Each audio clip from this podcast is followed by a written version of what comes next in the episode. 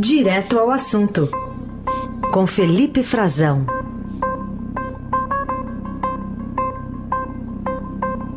Oi, Felipe, bom dia. Bom dia, Raíssen, bom dia a todos os ouvintes, como vão? Tudo certo, vamos aí para os principais assuntos desta quinta-feira.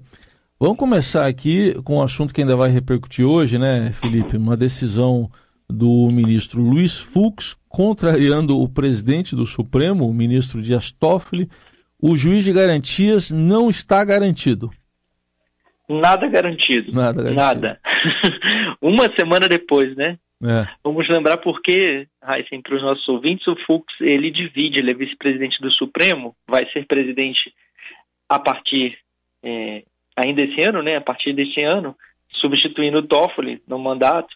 É, só que ele, como vice-presidente, divide o plantão do judiciário. Nós estamos ainda em recesso, né? As longas férias né, do judiciário e eu vou, vou citar também aqui já falar um pouquinho mais sobre ela. E portanto ele assumiu o caso que cujo a relatoria é dele mesmo, né? Essas ações que contestam o juiz de garantias e, e reviu uma decisão do simplesmente do presidente do Supremo, do, do ministro Dias Toffoli. É um ato bastante hostil do ministro, analisando politicamente, em relação ao próprio presidente, deixa um clima muito ruim. É, a impressão geral é de que há um atrito ali entre eles. É, o juiz Toffoli tem sido mais garantista, né? E o Fux não, nessa, nessa posicionamento dele é, em relação ao juiz de garantias. O que, que é o juiz de garantias? É justamente uma posição que para salvaguardar a, a defesa, a suposta isenção né, e a imparcialidade dos juízes. Para a gente lembrar aos ouvintes, o juiz de garantias né, nos processos criminais vai ser um juiz que vai atuar na fase do inquérito e outro juiz vai julgar a denúncia e dar a sentença. É uma nova figura que se institui no nosso é, cenário legal do direito brasileiro. É, esse, essa decisão do Fux, quem celebrou é, foi o ministro Sérgio Moro, mais um gesto político, Heisen, esperado, né? Porque ele já havia se manifestado contra. Também porque a criação desse juiz é, de uma certa forma, uma reação à suposta imparcialidade dele, ou à suposta parcialidade dele na Lava Jato, que foi apontado por diversos acusados, diversos réus, e o, o mundo político, o legislativo brasileiro, comprou essa ideia e aprovou os juiz de garantias, e o presidente Bolsonaro sancionou, é, não via com maus olhos, né, e, diz, e não fez é, muitas críticas, e sancionou. Né, ele poderia ter vetado, a gente pode lembrar que é uma prerrogativa do presidente, mas ele decidiu sancionar, apesar de várias recomendações contrárias do ministro Sérgio Moro.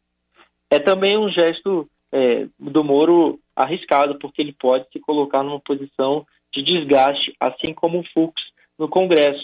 Queria lembrar, é, Heisen, você lembra o que, que o Moro falava sobre o Fux? Ele é, teve uma. É verdade. O que, que ele falava sobre o Fux uh, nas mensagens eh, da, da Vaza Jato, né? Nas Isso. mensagens publicadas pelo site Intercept, que a gente comentou aqui ontem, o jornalista Glenn Greenwald está sendo denunciado pelo Ministério Público. É, ele falava in Fuchs we trust, É. né? fazendo uma paródia com aquela frase é, em inglês, em, in God we trust, né? confiamos no Fuchs, confiamos em Deus. Essa frase aparece escrita pelo próprio Moro ao procurador Deltan Dallagnol sobre a condução da Lava Jato, o futuro da Lava Jato no Supremo Tribunal Federal, enquanto eles discutiam lá como as ações estavam sendo tocadas. É, é uma, evidente que isso cria uma insegurança jurídica. Né? Os líderes brasileiros tentam é, combater tanto a insegurança jurídica né, em nome do desenvolvimento do país e ela agora está sendo escancarada, já foi alvo de protestos, principalmente por parte do legislativo. O, o presidente da Câmara, Rodrigo Maia, foi o primeiro a reclamar publicamente e ele tem sido uma voz é, de ponderação de, de, moderação e equilíbrio entre os poderes, né? E essa, essa decisão do Fux não é uma decisão de equilíbrio entre os poderes. É um ato agressivo que ocorre um dia antes do pacote anticrime entrar em vigência, né? Hoje mesmo. Ele alegou o Fux que, entre outras coisas, que poderia haver gastos excessivos, né? Preocupação orçamentária, porque poderia causar é, a contratação de, de novos juízes e tudo mais.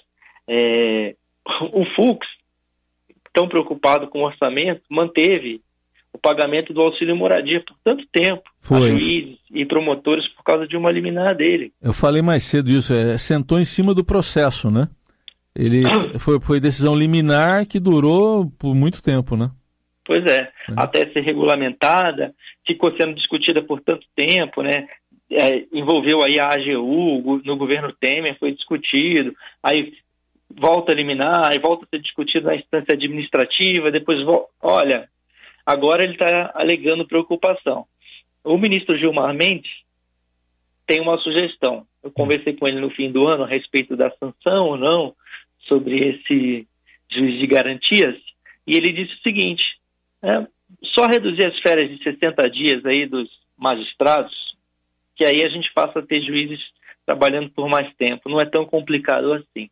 Vamos ver se o Fux, como presidente do Supremo é, e como presidente do Conselho Nacional de Justiça, se ele vai levar essa sugestão do Gilmar Mendes, o que, que ele acha, porque vamos lembrar que o governo quer fazer uma reforma administrativa, né, mudar as regras para muita gente.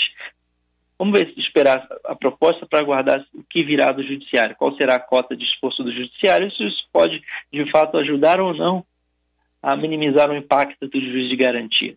É isso. Aliás, você citou, você, aliás, você citou aí o ministro Moro, Chamou atenção que ontem ele não estava numa reunião lá no Planalto do presidente Bolsonaro com os secretários de Segurança Pública de Estados, em que o presidente falou em, em recriar o Ministério da Segurança Pública, tirar da Justiça, né? É, parece que é um pedido dos secretários aí para ter de novo o, Ministério da Segurança Pública com um ministro é, é próprio, né, para ter separação de orçamento. Ele não estava, ele ele vinha de uma. É, tinha dado a, a, entrevista né, na noite anterior ao, ao Roda Viva e, e não participou dessa reunião. E essa proposta também não deve ser muito bem aceita por toda a classe política. Ontem à noite o ministro, o, vice-presidente Hamilton Mourão disse que é contra. Falou que se o presidente perguntar a ele, ele acha melhor não porque essa separação também politicamente pode esvaziar o Ministério do Moro, porque como é que a gente vai, como vai fazer, né, Raíssa? Ele vai ficar em qual é, pasta? Vai ser ministro da Justiça ou vai ser ministro da Segurança Pública? E quem vai mandar na Segurança Pública? Quem mandava no governo Temer foi, era o ministro Raul Jungmann. E aí, esse ministro da Segurança Pública passa a comandar Departamento Penitenciário Nacional, passa a comandar a Polícia Rodoviária Federal, passa a comandar a Polícia Federal e separa do ministro da Justiça. No governo Temer, para a gente recordar o que aconteceu ao nosso ouvinte, uhum. o Jungmann, politicamente, se fortaleceu muito ao ir para a segurança pública e o ministro da Justiça, Torquato Jardim, se enfraqueceu. Foi exatamente então, isso. É preciso entender se isso vai ser um, se esse pedido é mesmo só dos secretários de segurança, se é uma um, ou uma espécie de interferência política, né, nesses órgãos que eu citei, na Polícia Federal, sobretudo o mais importante deles, né. Uhum. Bom, caso que a gente vai continuar acompanhando e hoje também, a, como já destacou aqui o Felipe, começa a valer o pacote anticrime, vamos acompanhar também, em parte, né, porque essa parte de garantias, não. O Felipe, outro assunto que chama atenção, hoje divulgado aquele ranking tradicionalmente divulgado pela Transparência Internacional sobre o combate à corrupção e piorou o índice do Brasil em 2019. Piorou centésima sexta posição entre 180 países, né, o índice de percepção da corrupção é, no ano passado, publicado pela Transparência Internacional, que faz esse levantamento é, há bastante tempo, é uma instituição respeitada é, internacionalmente, eles estão aqui no Brasil presentes também, tem um braço aqui no Brasil, fazem uma série de análises aí consultando especialistas, né, consultando empresários, é, obtendo dados do setor público. Por exemplo, essa possível separação dos ministérios, se for é, entendida, percebida como uma interferência política, vai contribuir para uma piora na percepção do combate à corrupção, assim, daqui para frente, porque esta é uma das conclusões que levou o Instituto à Transparência Internacional a abaixar, né, reduzir a nota de classificação, posicionamento do Brasil. O relatório aponta entraves ao combate à corrupção e interferência do presidente Jair Bolsonaro em órgãos de controle. Vamos lembrar, o presidente promoveu uma mudança no conselho, no COAF, né? no conselho que, que mexe com os dados financeiros e que estava investigando o filho dele. Ameaçou interferências na Polícia Federal. Falou que ele podia sim mandar escolher os diretores superintendentes do órgão, que se ele nomeava o diretor geral, ele nomeava todo mundo. É, e acabou depois voltando atrás e não mexendo mas falou isso em público. O, os, as investigações do COAF, que elas foram paralisadas entre julho e novembro pelo ministro Dias que quis é, que o Supremo se pronunciasse sobre que dados de inteligência financeira que esse órgão recebe, né, dos bancos, podem ou não ser utilizados em investigações. E isso acabou retardando a apuração sobre o senador Flávio Bolsonaro, que está aí numa suspeita de usar, é, de receber de volta recursos dos seus funcionários de gabinete na época de deputado estadual do Rio de Janeiro. E essa investigação, segundo o Ministério Público do Rio, envolve inclusive também lavagem de dinheiro numa loja de chocolates dele, de mais de um milhão de reais. 1,6 milhão de reais, é o que aponta relatório do Ministério Público do Rio. Então, assim, os dados ficaram paralisados. A investigação foi, assim como várias outras, sobrestada. Ela, ela teve que parar por um tempo até que o, o Supremo Tribunal Federal entendesse que pode sim ser usado como foi é, manifestado na decisão do fim do ano passado.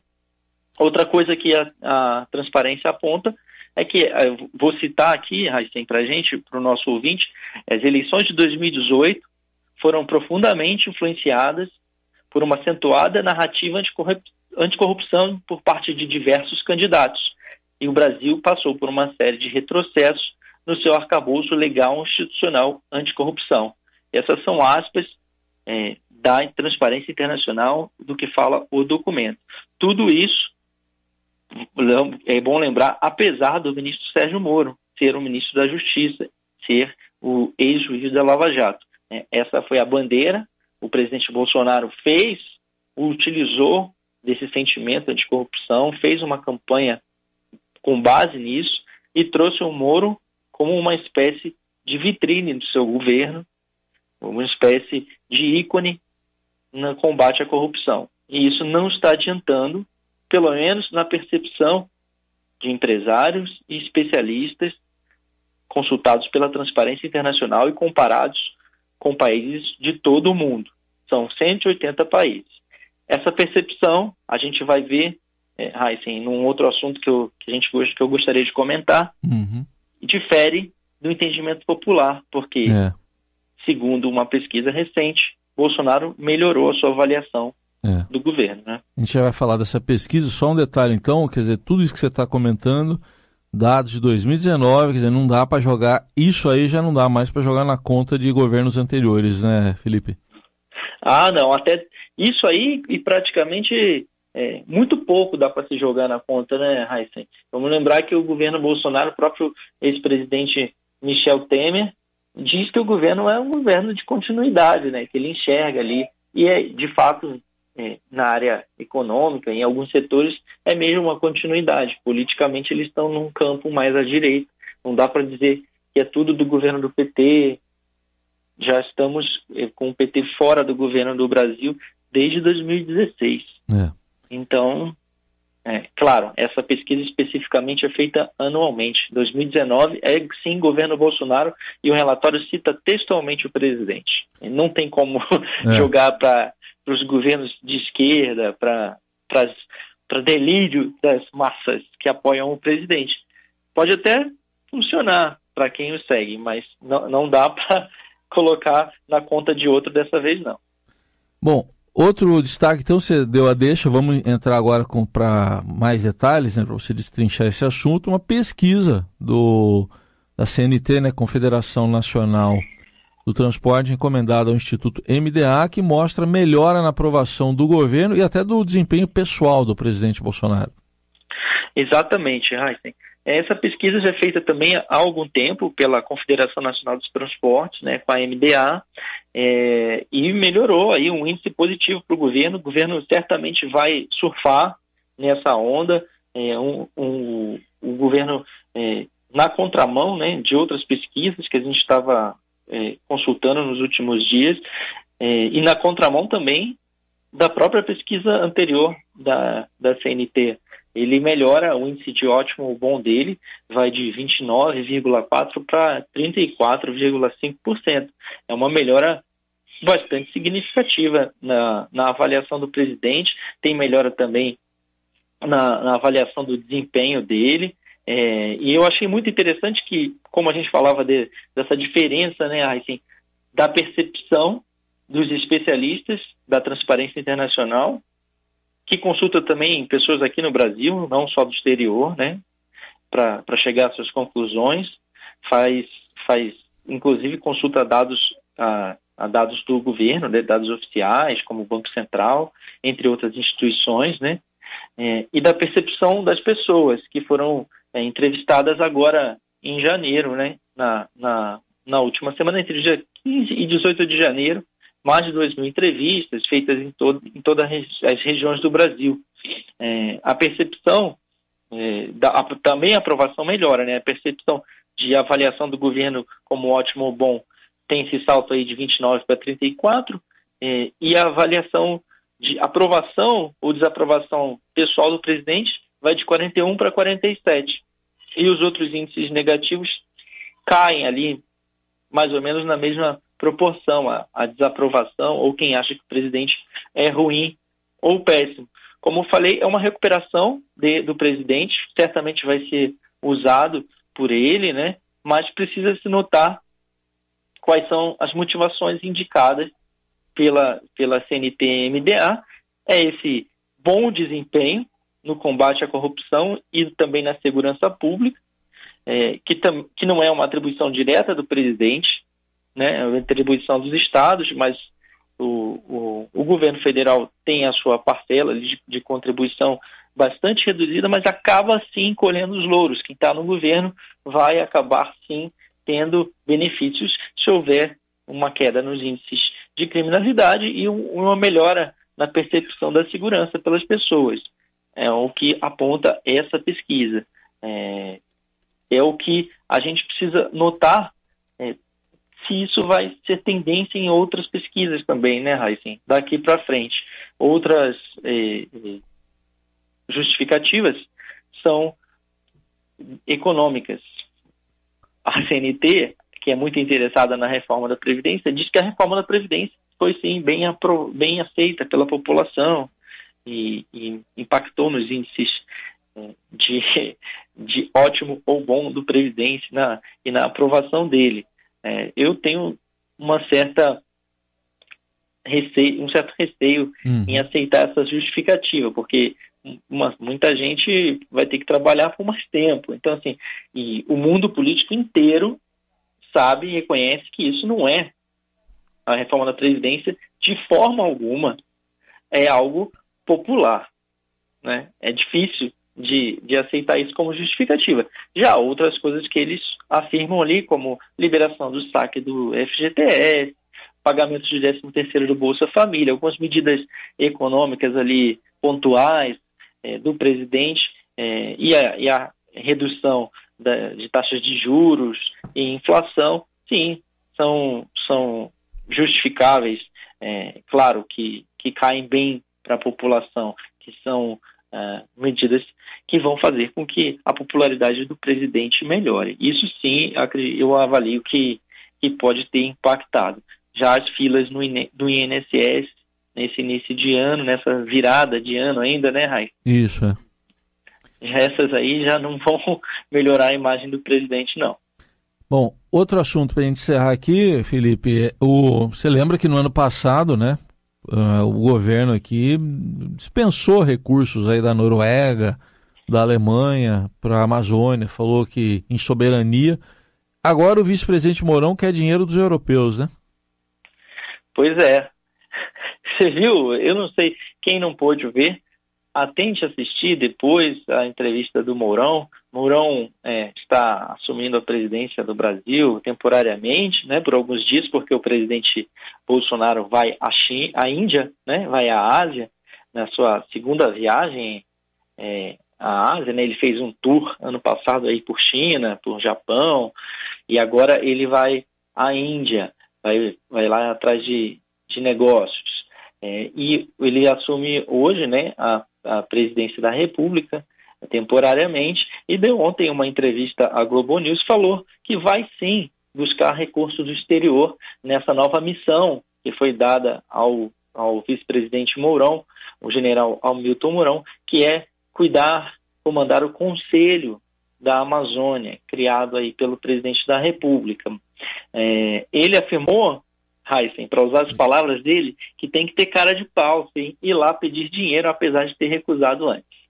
É, então o Mourão disse que vai com o Pires na mão, que vai viajar e vai conversar com os países europeus. Ano passado o Brasil rejeitou 20 milhões de dólares do G7, né? Estava num atrito danado, Bolsonaro, o ministro Ricardo Salles, um debate internacional sobre soberania, envolvendo uma série de questões, se o dinheiro ia ser usado como os países estrangeiros queriam ou como o Brasil queria, e que não vamos aceitar, só se precisarmos, no meio daquelas queimadas na Amazônia, recorde de queimadas, o Brasil, a imagem do Brasil queimando no exterior, praticamente literalmente, né, Raiz? É, e aí eles rejeitam dinheiro.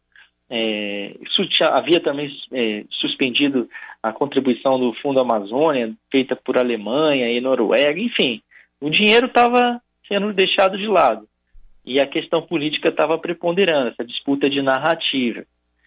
O presidente Hamilton Mourão, vice-presidente da República, sabe bem que dinheiro não se recusa e, inteligentemente, diz que vai lá solicitar o retorno das contribuições e pedir para que mandem dinheiro para cá sim. Claro, o Brasil tem que saber é, onde vai usar, né, a, a, ter sua soberania, não se submeter a tudo, né, mas obviamente que esse dinheiro vem sendo usado de forma positiva para o país, como o Fundo Amazônia há muitos anos banca, por exemplo, as brigadas de combate a incêndio que estavam desmobilizadas no ano passado. É uma positiva sinalização do, do vice-presidente, ele conhece muito bem a região e sabe que, como já administrou muitas coisas no âmbito do Exército, né, como general da ativa, o general Mourão sabe que não dá para recusar dinheiro.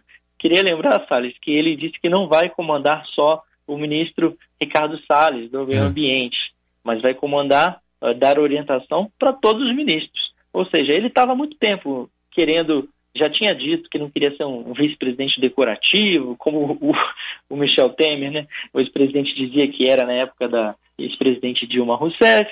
Ele queria uma função executiva, ganhou. É um bom teste para ele agora, né? Ele tinha conduzido bem as, as negociações internacionais com a China ano passado. Ele ficou a cargo ali de um conselho de amizade entre os países, sino brasileiro, e foi bem nessa, nesse relacionamento mas não era uma função executiva. Agora não, vamos ver o Mourão de volta, dando ordens ali, uhum. comandando. E diz que vai dar ordem para todo mundo. Não é só para o Salles, não, que perdeu espaço político. Né? É sim uma perda de espaço político do ministro do Meio Ambiente. E só para destacar, assim, para não me alongar muito mais, é que uma nota da triste dessa entrevista é que o vice-presidente acha que os insultos do presidente à imprensa são apenas uma brincadeira, que a gente que a imprensa deve ficar calma e dar risada. Não são só uma brincadeira.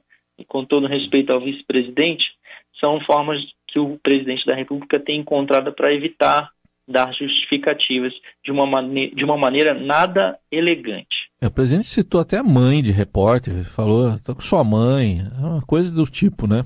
A gente tem é. ouvido, até isso a gente tem ouvido. Tá, não, eu... é, não é o, o, o, decoro que se espera do presidente da República, né, Rai? É isso. Tá aí, o Felipe Frazão falando com a gente mais uma vez na coluna Direto ao Assunto. Amanhã é de volta aqui. Obrigado, até amanhã. Obrigado, até sexta-feira.